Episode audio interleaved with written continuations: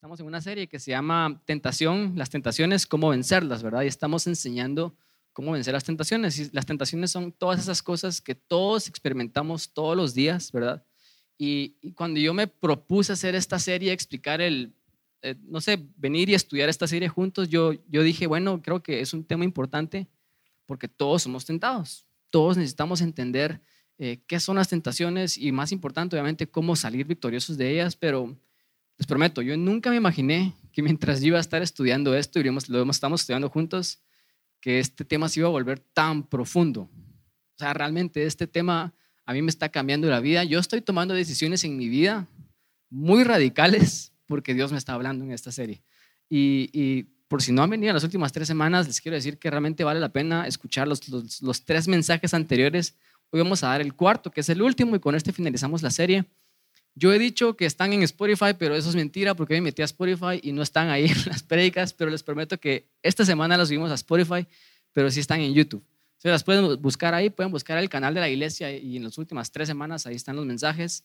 Eh, realmente Dios está hablando y, y, esto es, es demasiado práctico para nuestras vidas. Y solo para hacerles una recapitulación, en la primera semana vimos qué son las tentaciones y cómo vencerlas. Y una vez dijimos tres cosas importantes que las voy a repetir hoy de cómo vencer las tentaciones.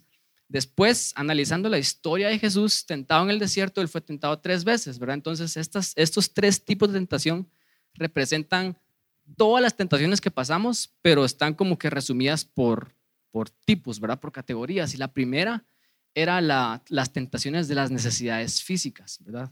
La segunda, que vimos la semana pasada, era la tentación del amor y cómo Satanás también usa esa necesidad de amor para tentarnos.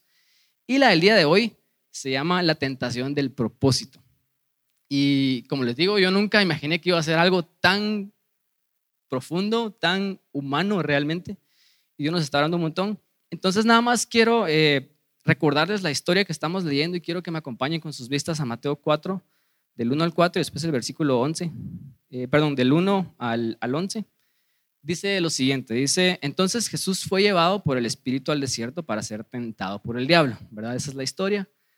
Nos saltamos las dos que ya vimos y vamos al versículo 8, que esta es la tercera y última tentación, y dice que otra vez le llevó el diablo a un monte muy alto a Jesús y le mostró todos los reinos del mundo y la gloria de ellos y le, y le dijo a Jesús, todo esto te daré si postrado me adorares. ¿verdad? Una tentación bastante eh, demandante, ¿verdad? ¿Cómo, esperamos que Satanás le diga estas cosas siquiera a Jesús, ¿verdad? ¿Cómo, ¿Cómo realmente él esperaba que Jesús realmente se postrara y adorara al diablo mismo, siendo Jesús el Hijo del Dios viviente, ¿verdad?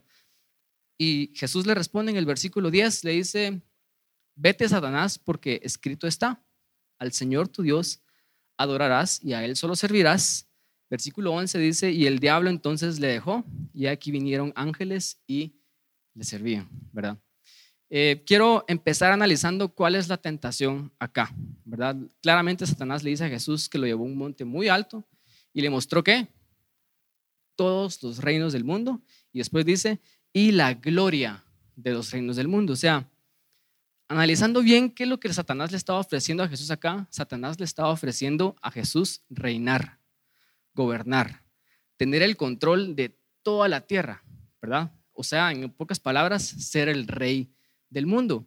Pero quiero que me acompañen a Lucas 1, 30 al 33, porque cuando Jesús nació, vinieron los ángeles y le dijeron esto a los pastores y dice, entonces el ángel le dijo a María, no temas porque has hallado gracia delante de Dios y ahora concebirás en tu vientre y darás a luz un hijo y llamarás su nombre Jesús. Jesús significa Salvador, ¿verdad? Y este será, escuchen, este será grande y será llamado Hijo del Altísimo y el Señor le dará qué? Un trono, ¿verdad? El trono de David, su padre, y reinará en la casa de Jacob para siempre y su reino no tendrá fin. Entonces quiero empezar explicando esto. Satanás le ofrece a Jesús qué? Le ofrece reinar, gobernar, le ofrece sentarse en un trono y ser el rey del mundo y que todos los reinos del mundo le pertenezcan a Jesús y que él ser dueño de toda la gloria de todos los reinos del mundo. Pero Jesús ya estaba destinado a ser rey. ¿Verdad? Esa fue la profecía que el ángel le dijo a María cuando Jesús nació y le dijo, este va a ser un rey, Él va a ser llamado grande, Él se va a sentar en un trono y va a ser rey de este imperio que no tiene fin. Entonces, Satanás le estaba prometiendo a Jesús y le estaba tentando en darle algo que Jesús ya iba a tener. Entonces, quiero que piensen en eso un, momento. Satanás, Jesús estaba destinado a tener esto y esto es lo que Satanás le estaba presentando. Pero Satanás estaba usando esta tentación, estaba usando el propósito de Jesús para hacer que Jesús tomara un atajo y llegara y cumpliera su propósito muchísimo antes. Porque aquí Jesús estaba cumpliendo o, empezando su ministerio, ¿verdad? Todavía le faltaban tres años y medio de ministerio a Jesús. De hecho, no era tanto tiempo lo que tenía que esperar Jesús. Pero Satanás usa el propósito de Jesús y se lo presenta y obviamente motiva a Jesús a hacer algo que todos sabemos que es algo que Jesús no hubiera hecho, algo incorrecto, ¿verdad? Entonces quiero empezar con lo siguiente porque cómo esto tiene relación con nosotros y punto número uno es que tiene relación con nosotros porque todos los que estamos acá tenemos propósito. Todos los que estamos acá fuimos creados por Dios para hacer algo significante en esta tierra. Y, realmente yo, yo creo eso. Yo me recuerdo que la primera vez que yo empecé a pensar esto, y quiero que ustedes se recuerden cuál fue la, cuándo fue que ustedes empezaron a, considerar el concepto de propósito en su vida. Yo me recuerdo que yo tenía 13 años y me fui a un campamento del colegio. Y me recuerdo que en ese campamento nos hicieron acostarnos en la grama y salimos ahí al, lugar que había un gran campo y estábamos todos acostados en la grama viendo el cielo y viendo las estrellas. Y, no había electricidad, no había nada así cerca, era oscuridad completa y lo único que estábamos haciendo como adolescentes de 12 y 13 años era ver el cielo. Y, y, nuestro maestro empezó como que a filosofar, ¿verdad? Empezó a hablar acerca de la vida, empezó a hablar acerca de, de, por qué estamos acá en este mundo y empezamos a considerar las estrellas, empezamos a considerar el universo y eso nos llevó a considerar a Dios y eso nos llevó a considerar a por qué existimos y cuál es nuestro propósito. Yo me recuerdo bien claro que viendo las estrellas, siendo un adolescente, uno empieza a pensar en todas estas cosas, ¿verdad? ¿Para qué fui creado? Si Dios es el creador del universo y Él me creó a mí, ¿será que yo tengo propósito? ¿Será que yo existo para algo? No sé si ustedes lo han pensado, pero realmente tenemos propósito si Dios es un diseñador y Él es un arquitecto y Él diseñó el universo y Él nos creó a nosotros, Él claramente nos creó con un propósito. Quiero que escuchen lo siguiente. Efesios 2.10 dice lo siguiente, porque somos hechura suya, o sea, creados por Dios, creados en Cristo Jesús para buenas obras. Dios nos creó para hacer algo significante en esta tierra, la cual Dios preparó de antemano para que anduviésemos en ella. Todos en esta tierra, en algún punto de nuestras vidas, vamos a empezar a buscar significado Vamos a empezar a decir, yo quisiera que mi vida fuera significante, yo quisiera hacer cosas importantes en esta tierra, yo no quiero solamente vivir en una vida donde me levanto, voy a trabajar y, entro a las, a las 8 y salgo a las 5 y después los fines de semana solo me quedo viendo Netflix todo el fin de semana. Eso al final de cuentas nos llega como a, cansar, ¿verdad? Y nos sentimos insatisfechos y a veces aspiramos más. ¿Por qué? Porque todos tenemos propósito. Claramente Efesios dice acá que fuimos creados para algo, ¿verdad? Fuimos creados para buenas obras. Escuchen lo que dice Juan 15, 16. Estas son palabras de Jesús. Él, él dice, ustedes no me eligieron a mí, sino que yo los elegí a ustedes. Y yo los he puesto, dice Jesús, para que ustedes vayan y lleven mucho fruto. O sea, fuimos creados para dar fruto. Y después dice Jesús, y que vuestro fruto permanezca. Para que todo lo que ustedes le pidan al Padre en mi nombre, Él se los dé. Después escuchamos, por ejemplo, tal vez ustedes, solo estoy como dando Biblia acá de, que realmente tenemos propósito. Pablo dice en 1 Corintios 12 y en Romanos 12 de que todos somos un cuerpo. Y eso significa que todos tenemos una función específica que tenemos que cumplir aquí en esta tierra. Y obviamente cuando venimos juntos y nos unimos podemos hacer cosas más increíbles, pero todos fuimos creados para algo en específico. Jeremías 29:11, por ejemplo, dice lo siguiente, dice Dios con respecto a nosotros, Él dice, porque yo sé muy bien los planes que tengo para ustedes. Quiero que piensen esto por un momento. Dios tiene planes para ustedes. Dios los creó a ustedes para que ustedes hagan algo significante en esta tierra. Y después Él dice, afirma el Señor, son planes de bienestar y no son planes de calamidad. O sea, son buenas cosas a fin de darles a ustedes qué? Un futuro. Y obviamente con el futuro viene una esperanza. Entonces, si ustedes alguna vez han pensado de que ustedes no tienen propósito y que sus vidas no importan, eso claramente es una mentira. Porque podemos encontrar un montón de versículos que dicen que fuimos creados para algo bueno. Dios tiene planes buenos para nosotros y ese es el propósito que Él puso en nuestras vidas. Él nos creó para nosotros ser significantes. Entonces quiero empezar con lo siguiente. Porque tenemos propósito, todo eso obviamente el paso número uno sería que ustedes se metan en una relación personal con Dios y que ustedes le pregunten al Espíritu Santo y le digan, Espíritu, revelame para qué fui creado. Porque yo creo que todos vamos en la vida, tal vez a veces algo perdidos y no sabemos para qué, para qué fuimos creados. Y eso nos hace a nosotros sentir como que no valemos, como que no somos buenos y como que no tenemos valor como inherente como seres humanos, ¿verdad? Pero claramente sí tenemos propósito. Así que podemos ir con el Espíritu Santo y decirle, Espíritu Santo, revelame para qué fui creado. Decime por dónde tengo que ir, decime qué cosas estoy llamado a hacer y les prometo que Dios va a empezar a revelarles eso, porque tenemos propósito. Pero, y aquí viene un pero muy grande, porque todos tenemos propósito y todos fuimos creados para buenas obras, para dar fruto y para hacer cosas increíbles en esta tierra, porque ese es el Dios que tenemos y como somos sus hijos, Él tiene grandes planes para nosotros. Satanás sabe esto. Satanás sabe de que nosotros tenemos propósito en nuestras vidas y Él sabe que fuimos creados para algo. Entonces Satanás viene a nuestras vidas y ¿qué hace Satanás? Satanás usa esa necesidad de propósito y nos trata de hacernos desviar de ese propósito. Nos dice, hey, si haces esto, entonces puedes obtener esto, porque Él nos presenta un propósito. Pero quiero decir lo siguiente, y este es mi punto número dos. Porque Satanás sabe que tenemos propósito. La, la tentación esta del propósito es de que Él viene y nos presenta una falsa imagen de nuestro propósito. Satanás no nos presenta una imagen real de lo que podemos llegar a ser, sino él nos presenta una falsa imagen de lo que nosotros podemos llegar a hacer.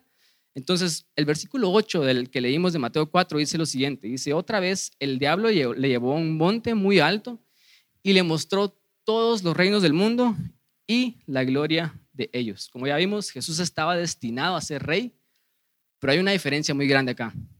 Jesús estaba destinado a ser rey, pero él estaba destinado a ser rey del reino de Dios. Y Satanás le estaba prometiendo qué reino? Los reinos de la tierra. Parece lo mismo, pero les quiero decir, no es lo mismo. Y esa es la sutileza de Satanás, porque cuando Él nos tienta con cosas, Él no nos tienta con cosas que son obviamente malas. Todos sabemos que esas cosas son obviamente malas. Él nos tienta con cosas que parecen buenas. Y Él nos tienta con cosas que inclusive parecen cosas que son nuestro propósito. O sea, otra vez, la tentación es, te doy todos los reinos del mundo, pero Jesús estaba destinado a ser el rey del reino de Dios. Y Satanás le prometió la gloria de los, reinos del mundo, pero Dios o Jesús estaba destinado a tener la gloria del reino de Dios, que es una gloria divina. O sea, eran dos cosas diferentes. Parecen lo mismo, pero no eran lo mismo. No sé si, ustedes pueden ver la diferencia aquí, pero sí hay una gran diferencia. Porque Satanás siempre nos va a prometer cosas que solamente, cosas que tal vez solamente parecen las cosas que Dios nos puede dar, pero Él no nunca nos va a dar lo que Dios nos puede dar. quiero hacer esta aclaración. Satanás nos miente y nos dice que nos puede dar estas cosas, pero Él realmente no nos puede dar esas cosas, porque es un mentiroso. Y, realmente viene y nos dice eh, que nos puede dar lo que Dios tiene para nosotros, nuestros propósitos, pero Él nunca nos va a poder dar lo que solamente Dios puede dar. Por eso es que Satanás miente y por eso es que Él es un mentiroso. Y en su mentira, obviamente, Él nos presenta esta falsa imagen de nuestro propósito. Ahora, ustedes cuando entraron acá, había una mesita ahí, no sé si ustedes la vieron, ¿verdad? Que decía, toma lo que necesites, ¿verdad? Y ustedes vieron cuatro cosas, que yo resumí las cuatro cosas que a veces Satanás viene y nos presenta en nuestras vidas. Y yo, yo las resumí como, Satanás viene y te dice, estás destinado a tener éxito. ¿Verdad? Lo que sea que éxito signifique, ¿verdad? Lo podemos definir de muchas maneras, pero eso es, obviamente yo, yo, yo me lo puedo creer porque yo leo Jeremías 29, 11 y yo digo, sí, Dios tiene planes de bien para mí. Estoy destinado a hacer buenas obras, estoy destinado a dar mucho fruto. Eso de alguna manera es tener éxito o no. Puramente Satanás viene y nos da una falsa imagen de éxito. Satanás a veces viene también y nos dice, hey, tu destino es de que seas famoso. Porque como todos queremos ser significantes, si las personas me conocen, eso quiere decir que estoy haciendo una diferencia en el mundo. Entonces estoy destinado a ser famoso, a que las personas me conozcan. Adelantemos un poco el ministerio de Jesús. Jesús fue famoso sí o sí. ¿Verdad? O sea, eso también venía implícito con su ministerio, pero Satanás se lo estaba prometiendo de otra manera, otro tipo de fama. Satanás viene y nos promete, por ejemplo, cosas como riqueza, porque la riqueza a veces es como la, la, riqueza es tal vez la evidencia de que tenemos éxito. A veces decimos, bueno, si tengo dinero, eso quiere decir que estoy siendo exitoso. Y a veces inclusive creemos mentiras, como no sé si ustedes lo han pensado, que ustedes dicen, es que si yo tuviera dinero, entonces podría ayudar a mucha gente. ¿Cuántos han pensado eso? Y han dicho, bueno, es que si, si solamente yo no tuviera que trabajar, yo podría dedicarle mi tiempo a servir a Dios y cumplir mi propósito. ¿Saben, ¿Saben qué estamos diciendo ahí? Estamos cayendo ligeramente en la mentira de que quiero cumplir mi propósito en Dios, pero necesito dinero para hacer eso. Jesús necesitó dinero para cumplir su ministerio, sí o sí, pero Jesús no fue en búsqueda del dinero para hacer esto. Jesús siempre fue en busca de su propósito y el dinero lo siguió. La provisión lo siguió. No sé si, ustedes miran la diferencia. O sea, Satanás nos trata de desviar con cosas que, son, que no son malas en sí, que parecen buenas inclusive, y a veces lo, argumentamos con lógica y decimos, bueno, sí, o sea, si yo tuviera dinero podría ayudar a más personas. Y vamos en búsqueda de ese dinero y la riqueza. Satanás viene y nos trata de presentar esta tentación como un estatus o como un título. Porque a veces pensamos que si tenemos el título, entonces podemos ayudar a más personas. Por ejemplo, ustedes dicen, si yo fuera dueño de esta empresa o si yo fuera el jefe de esta empresa, yo podría hacer una diferencia en esta empresa. O sea, ustedes están pensando que la única forma de hacer una diferencia es que tengamos un título. ¿Verdad? O a veces decimos cosas como, si yo tuviera el título universitario o ese estatus en este lugar, entonces las personas me tomarían en serio para yo poder hacer una diferencia.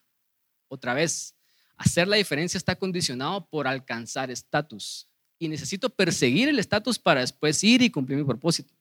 O sea, necesito perseguir primero las cosas que Satanás ofrece para después ir y cumplir mi propósito. A veces traemos eso inclusive a Dios.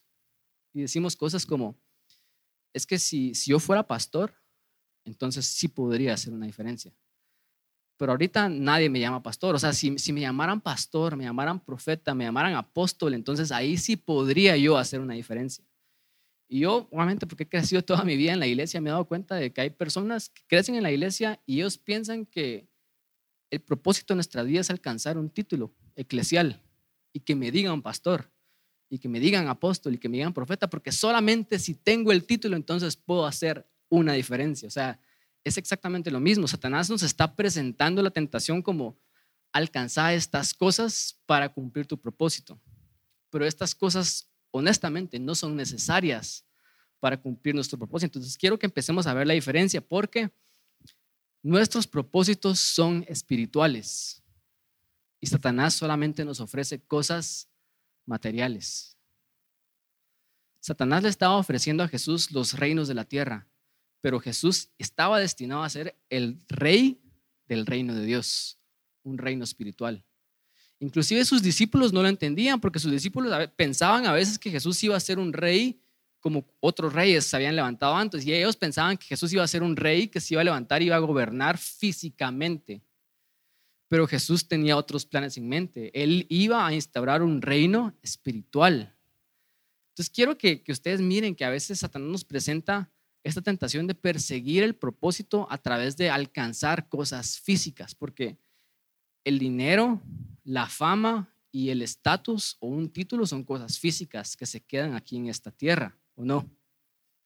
¿Verdad que sí? Entonces Satanás nos engaña y, por ejemplo, Satanás viene y le dice a Jesús, y toda la gloria de ellos te voy a dar. ¿La gloria de qué? De las cosas físicas a veces pensamos que estar en esa posición, en ese estatus, eso es cumplir nuestro propósito y alcanzar esas cosas físicas, pero no sé si ustedes tal vez se pueden sentir identificados con esto, pero ¿qué gloria hay en ser el rey del mundo?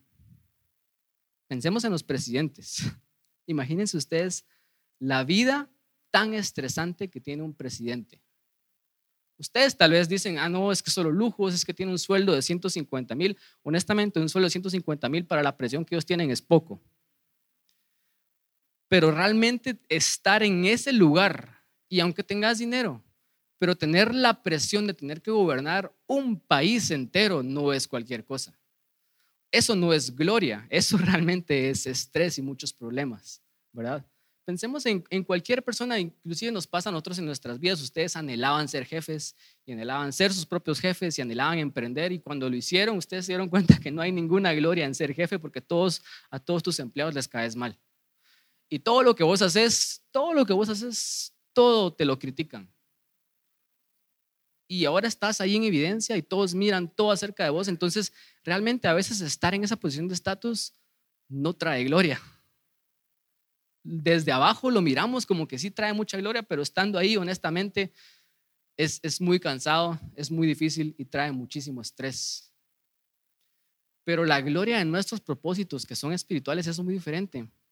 Porque ¿cómo se sienten ustedes cuando ustedes honestamente ayudan a alguien de una manera auténtica, incondicional, y no porque ustedes están buscando un título, estatus, dinero o estar ahí?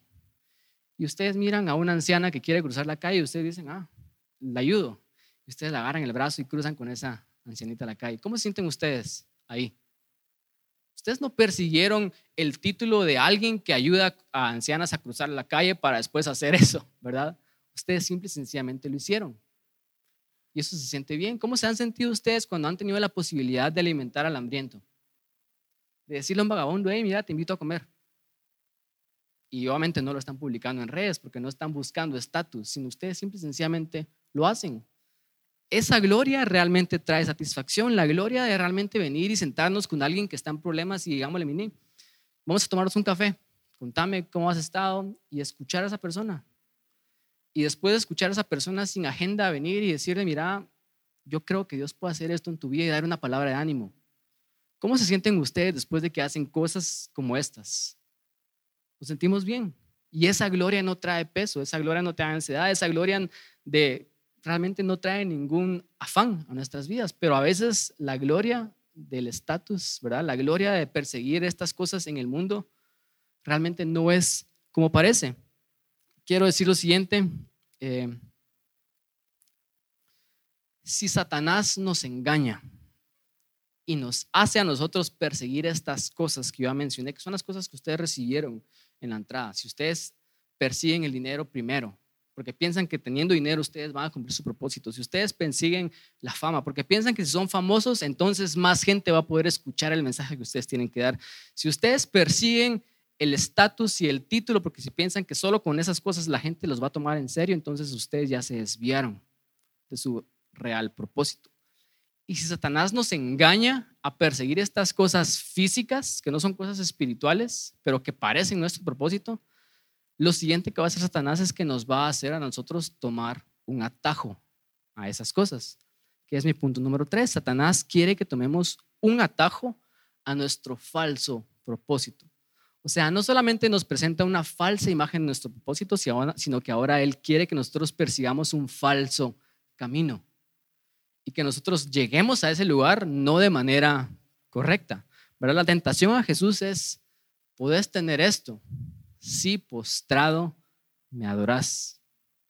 Claramente no era la manera correcta de llegar al propósito y Jesús lo sabía, ¿verdad? Es fácil tal vez ver la historia de Jesús y decir, bueno, no, obviamente Jesús no se va a postrar y adorar a Satanás, pues Jesús es Dios y Satanás es Satanás, pero a veces en nuestras vidas personales no es tan fácil de distinguir que estamos persiguiendo un atajo o que estamos caminando un falso camino también a un falso propósito no es tan difícil a veces de distinguir. Entonces lo que hacemos es que porque anhelamos tanto estar ahí y queremos realmente estar ahí porque pensamos que ese es nuestro propósito, adivinen qué va a pasar con nuestras vidas. Vamos a hacer lo que sea para estar ahí. Y lo que sea es que estamos dispuestos a renunciar a nuestros principios, estamos dispuestos a renunciar a nuestros valores y estamos dispuestos inclusive a renunciar a nuestra fe para estar ahí. ¿Verdad? Esa frase que hemos escuchado en el mundo que dice que al final el fin sí puede justificar los, los medios. Pero no es cierto. Realmente no es cierto. El fin no justifica los medios. Pero porque queremos estar tanto ahí, vamos a tomar atajos. Y eso es lo que tomar atajos significa. Tomar atajos es renunciar a nuestros principios, a nuestros valores, inclusive a nuestra fe. Es lo que Satanás le estaba pidiendo a Jesús. Si solamente te postras y me adoras, o sea, eso era renunciar a sus principios, a sus valores y a su fe. Eso es lo que Satanás lo estaba tentando a hacer. Y quiero que vayamos un poco más profundo porque Satanás le dice a Jesús, si postrado me adorares. Y quiero definir qué significa la palabra adorar. A veces no sabemos qué significa adorar y pensamos que adorar es cantar. Y venimos a veces a la iglesia y decimos, bueno, vamos a adorar a Dios, levántense, vamos a aplaudir. Adorar no es cantar. Obviamente sí hay cierta implicación de que cuando cantamos podemos estar adorando, pero adorar no es necesariamente cantar. Y la palabra que está usando Satanás, que también es la que usa Jesús, hace una implicación de cuando un perro le lame la mano a su amo. Y eso suena como Satanás le estaba pidiendo a Jesús que le lamiera la mano, imagínense. Porque eso, es lo que esa palabra en, el griego significa. Yo puse a pensar en esto. Yo tengo dos perritos y los amo con todo mi ser. Y ellos así son, son casi que mis hijos, ¿verdad? Y, y cuando mis perritos vienen y yo estoy en la casa, ellos siempre quieren estar conmigo. Ellos me siguen a todos lados, yo entro al baño, ellos entran al baño conmigo yo me voy y se quedan ladrando. Y yo me siento en el sillón y ellos quieren estar subidos a la par del sillón ahí conmigo. Y cuando yo estoy en el sillón, ellos se, ponen en mis piernas porque ellos quieren que yo los sobe. Y cuando yo los empiezo a hacer cariño, ¿qué hacen ellos? Me lamen la mano. Pero ¿qué es lo que ellos realmente están haciendo con lamerme la mano? Es su demostración de amor, ¿verdad? Si un perro te lame, él te está dando un beso. Eso es lo que un perro está haciendo. Te está diciendo que, le agradas, te está diciendo que, que te ama. Y realmente adoración es eso. No sé si ustedes han buscado en el diccionario qué significa adoración, pero el diccionario les va a decir que adoración es amar al extremo. Cuando amamos algo al extremo, lo estamos adorando. Y estamos propensos a hacer cosas como cantar, ¿verdad? Si ustedes estuvieron enamorados y le dedicaron una canción a alguien, ustedes están adorando ustedes estaban demostrando su amor de maneras extravagantes. Y Jesús cuando Él dice esto, ¿verdad? Cuando Él dice, eh, responde a la tentación y cuando está hablando de esta palabra, adorar, Él cita un versículo en Deuteronomio 6.13, que Deuteronomio 6.13 dice esto, porque cuando Jesús viene y Satanás le, dice, si postrado me adorares, Jesús le dice, al Señor tu Dios adorarás y a Él solo servirás, pero Él está citando Deuteronomio 6.13 y Deuteronomio 6.13 dice lo siguiente, dice, a Jehová tu Dios, ¿qué? No dice adorar. Entonces ustedes miran ahí que hay un pequeño juego de palabras. Porque Jesús está hablando griego con Satanás, seguramente. Pero Jesús está citando un versículo que fue escrito en hebreo. Y en hebreo la traducción en español dice temer, pero en el griego la traducción de Jesús dice adorar. Y obviamente yo me, fui al, yo me al diccionario para ver qué significa temer, porque cada vez que la Biblia dice que tenemos que temer a Dios, esta palabra temer no es de tener miedo, sino temer significa de que cuando nosotros estamos en tanta admiración de algo o alguien y estamos maravillados con eso y decimos, wow, esto es estupendo, esto es increíble, esto es fantástico, y hacemos alguna acción para reverenciar a eso, eso es temer. O sea, esta palabra temer realmente significa adorar pasa que la gente en el español, yo creo que no hicieron una buena traducción, una buena tarea traduciendo. Pero no es tener miedo, es realmente adorar, pero inclusive adorar, esa acción de venir y estar en asombro de algo, de alguien, y hacer algo para, para reverenciar a esa persona como un perro cuando le lame la mano a su amo, esa es una demostración de amor. quiero que piensen lo siguiente, Satanás le está diciendo a Jesús, amame. Y esa es la verdadera tentación del propósito. Cuando Satanás viene y nos presenta estas cosas, Él realmente está pidiendo adoración. Él está pidiendo que lo amemos. Y este es el corazón de Satanás desde el principio de los tiempos. Cuando él fue creado, la Biblia dice que la música fue creada para Satanás y él, era alguien, un ángel increíble. Era una de las máximas creaciones de Dios. Y el orgullo empezó a entrar en el corazón de Satanás. Y él dijo, todo esto fue creado para mí. Yo soy un ser que fue creado para recibir adoración, para recibir amor. Y él dice en Isaías 14, él dice, tú que decías en tu corazón, estas eran palabras de Satanás, subiré al cielo en lo alto junto a las estrellas de Dios, voy a levantar mi trono y en el monte del testimonio me voy a sentar a los lados del norte. Satanás quería gobernar, Satanás quería reinar, Satanás quería adoración, Satanás quería que lo amen. Él pensó de que él fue creado para recibir amor, pero él fue creado para amar a Dios y él lo malinterpretó. Y obviamente nosotros no vamos a vivir nuestras vidas diciéndole a Satanás, hey Satanás, te amo, ¿verdad? Es muy pocas personas realmente dicen que aman a Satanás, ¿verdad? el, porcentaje de personas que se consideran satánicos es demasiado pequeño. Pero Satanás quiere tanto la adoración y el amor que Él va a hacer todo lo posible y lo que esté en sus manos para que nosotros, si no lo amamos a Él, por lo menos que no amemos a Dios. Entonces Él nos presenta estas cosas como el estatus, el éxito, la fama y el dinero para que amemos a estas cosas. Y en amar estas cosas dejemos de amar a Dios. Quiero que miren que esta tentación realmente es una tentación de idolatría. Es una tentación de Satanás diciéndonos, hey, perseguí el propósito de tu vida perseguirlo tanto que dale tu vida a perseguir ese título, dale tu vida a perseguir dinero, dale tu vida a hacerte famoso, dale tu vida a alcanzar el éxito, a expensas de dejar de amar a Dios. Esa es la verdadera tentación del propósito. Es nosotros perseguir ídolos. Es nosotros amar otras cosas por encima de lo que nosotros amamos a Dios. Quiero terminar con esto y este es mi punto número cuatro cómo vencer. Eso es lo que nos interesa, ¿verdad? Versículo 10 dice, Jesús le dijo a Satanás, vete Satanás porque escrito está, al Señor tu Dios adorarás y a Él solo servirás. Quiero que primero miren esta primera palabra. Lo primero que Jesús le dice a Satanás es, vete, andate, ¿verdad? Y en el versículo 11 vemos que Satanás se fue. Dice, el versículo 11 dice, entonces el diablo le dejó y aquí vinieron ángeles y le servían. ¿Qué significa esto? Significa que Jesús ganó. Jesús pasó la prueba. Todas las tres pruebas, las tres tentaciones que nosotros como seres humanos vamos a pasar, Jesús las pasó. ¿Qué está haciendo Jesús al hacer esto? Jesús nos está enseñando que nosotros también podemos vencer la prueba. Nosotros no tenemos por qué ceder a las tentaciones que la Satanás y la vida nos presentan.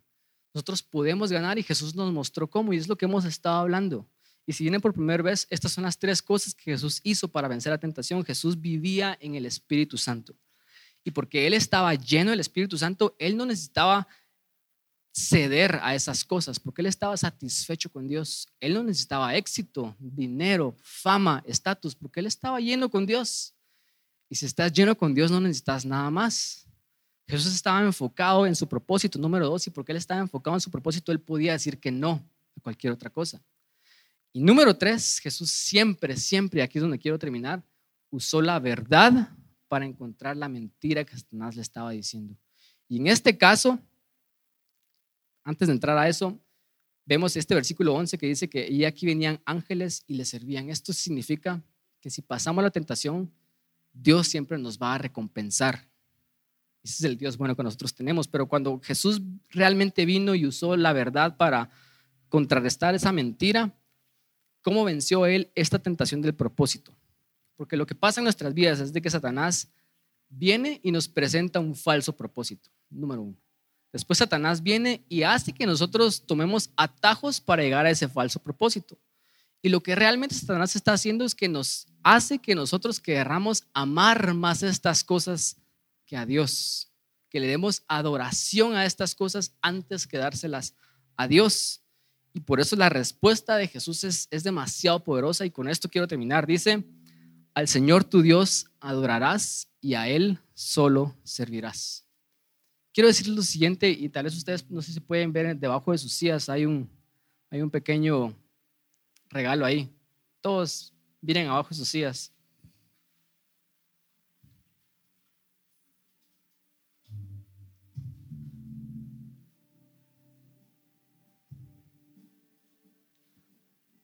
A veces nosotros, como en la entrada, tomamos las cosas que pensamos que necesitamos, ¿verdad? Decimos, es que si yo tuviera dinero, entonces no tendría problemas. Es que si solamente yo tuviera influencia y fama, entonces podría hacer lo que yo quisiera con mi vida. Es que si solamente yo tuviera ese título y tuviera este estatus, entonces sería feliz. Y perseguimos esas cosas y vamos detrás de esas cosas. Pero lo que realmente necesitamos es algo muy diferente. Por eso es que la respuesta de Jesús tal vez al principio parece no tener sentido, pero lo que realmente necesitamos en esta vida, lo único que realmente satisface es adorar a Dios, que significa amar a Dios y servir a Dios. Y no hay nada más importante en esta vida, nada va a satisfacer. Piénsenlo por un momento. Si ustedes han perseguido dinero, y ustedes lo han alcanzado. No sé si alguien aquí tiene ese tipo de testimonios. El dinero no satisface. El dinero no llena.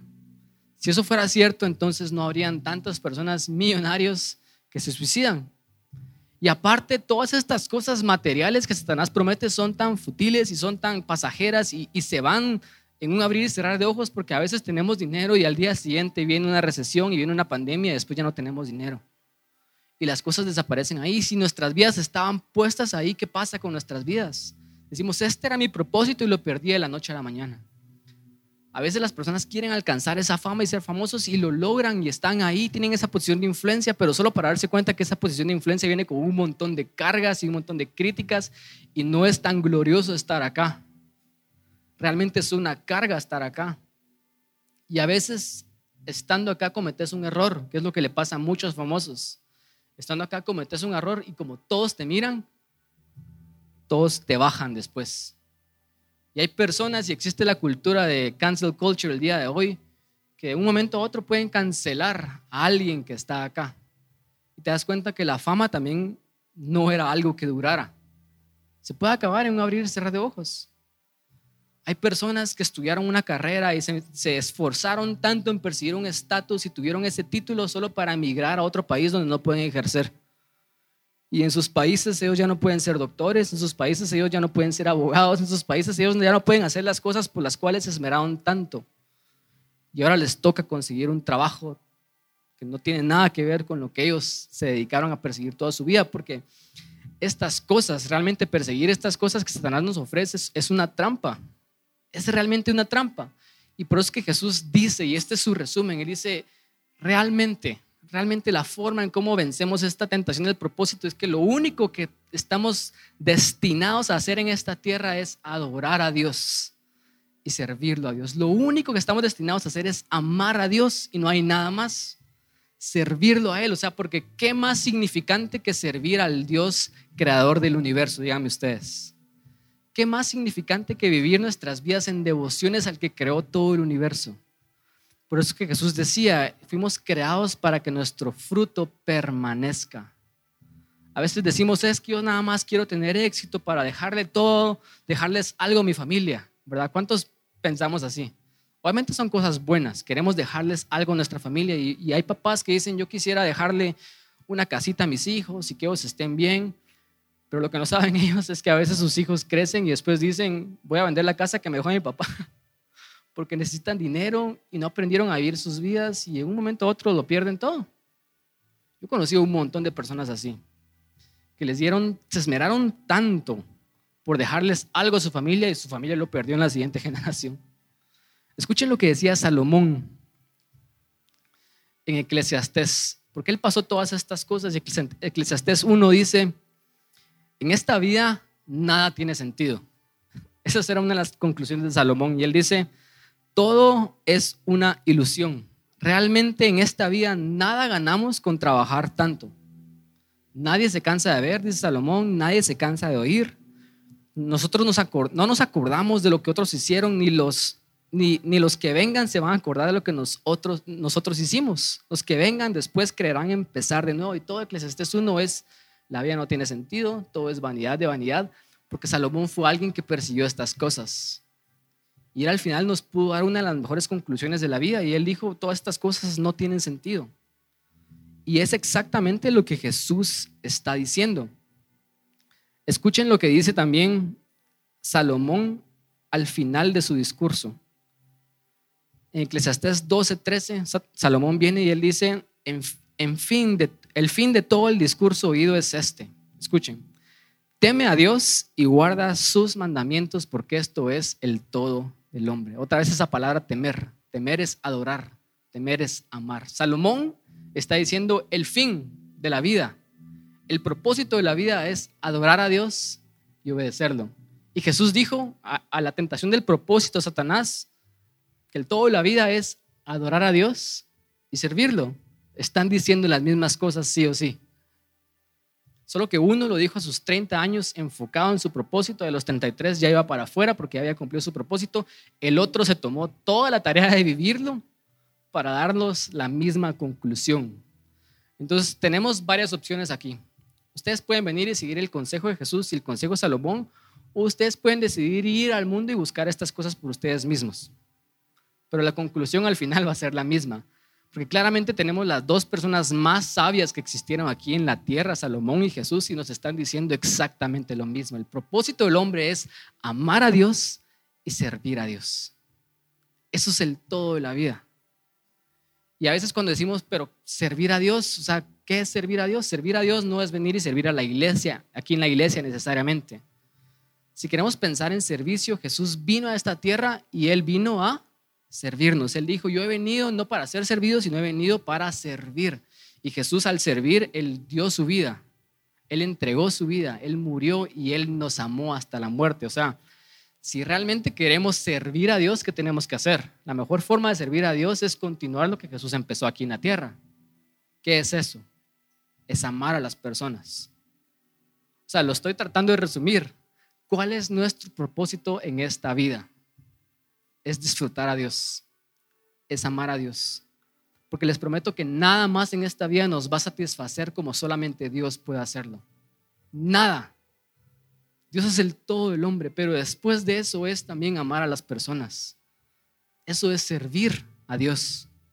O sea, no, no podemos hacer cosas literales a Dios porque Dios es un ser espiritual. La forma en la que servimos a Dios es que servimos y amamos a nuestro prójimo. Y como les digo, no es solamente aquí en la iglesia. Es el día de hoy que ustedes se vayan a sus casas, y ustedes estén con sus familias, especialmente esas familias que tal vez no están aquí en la iglesia y que no son cristianos. Ustedes están llamados a amarlos a ellos, ahí donde están. Ustedes están llamados a venir y, no, no juzgarlos y no criticarlos y no decir, hey, no fuiste a la iglesia, qué, qué mal que no fuiste a la iglesia. Eso no nos ayuda en nada. Es venir y decir, hey, ¿en qué te puedo servir? Y hacer cosas como lavar trastos, estamos demostrando amor. Hacer cosas como ayudar a cruzar a esa anciana a la calle, estamos demostrando amor. Cualquier cosa que demuestre amor y servicio a nuestro prójimo, estamos cumpliendo ya nuestros propósitos. O sea, no tenemos por qué tampoco complicarnos la vida y que tenemos que estar en un lugar. No, solo si amamos a las personas, ya estamos demostrando que amamos a Dios y ya estamos viviendo en nuestros propósitos. Es así de simple. Quiero terminar con esto. Ahorita Cassandra está en esa edad donde todo lo que ella mira no satisface. Y realmente es como Salomón decía, no se cansa nunca de ver ni de oír, ¿verdad? Y pone un video en YouTube y le dura cinco segundos, después quiere poner otro, le dura cinco segundos y quiere poner otro. Y, entonces estamos siempre buscando tal vez qué le gusta y qué ponerle. Y le puse esta semana esta película de Soul, no sé si ustedes la han visto, de Pixar. Y se la puse a ella y al rato se aburrió y se fue, pero después me quedé viéndola yo porque, porque me gustó mucho. Y esta película habla acerca de eso, acerca de que en la vida estamos buscando nuestro propósito y, y, nos enfocamos tanto en ser, ser, significantes, en alcanzar nuestro propósito, que a veces por estar tan enfocados en perseguir algo nos distraemos de la vida y, es, y, y en eso nos estamos ya perdiendo, ¿verdad? Eso es lo que, lo que esta película mostraba. Y al final, estos seres que eran como ángeles le dicen a, al personaje principal, le dice, ustedes humanos y sus propósitos. La vida no se trata acerca de perseguir algo que siempre es inalcanzable. La vida se trata acerca de disfrutar la vida y disfrutar cada momento. Y por eso en esta película me gusta que a veces este personaje cae como una hoja de un árbol y solamente en contemplar esa hermosura de cómo la hoja estaba cayendo, él ya estaba disfrutando de la vida. Yo creo que eso es al final parte de lo que Dios quiere que hagamos en la vida. Eso es amar a Dios. Es estar en asombro de quién Dios es. Es salir hoy domingo y decir, ay Dios, gracias por este lindo día. Qué linda es tu creación. Es ir a tu casa y cuando tu familia te reciba, no es, ah, estoy cansado, ya no quiero hablarles, sino es, Dios, gracias por mi familia. Ellos son tu creación. Gracias por mostrarme tu amor. Y después ir y amar a las personas. Mostrar amor, eso es el todo el hombre.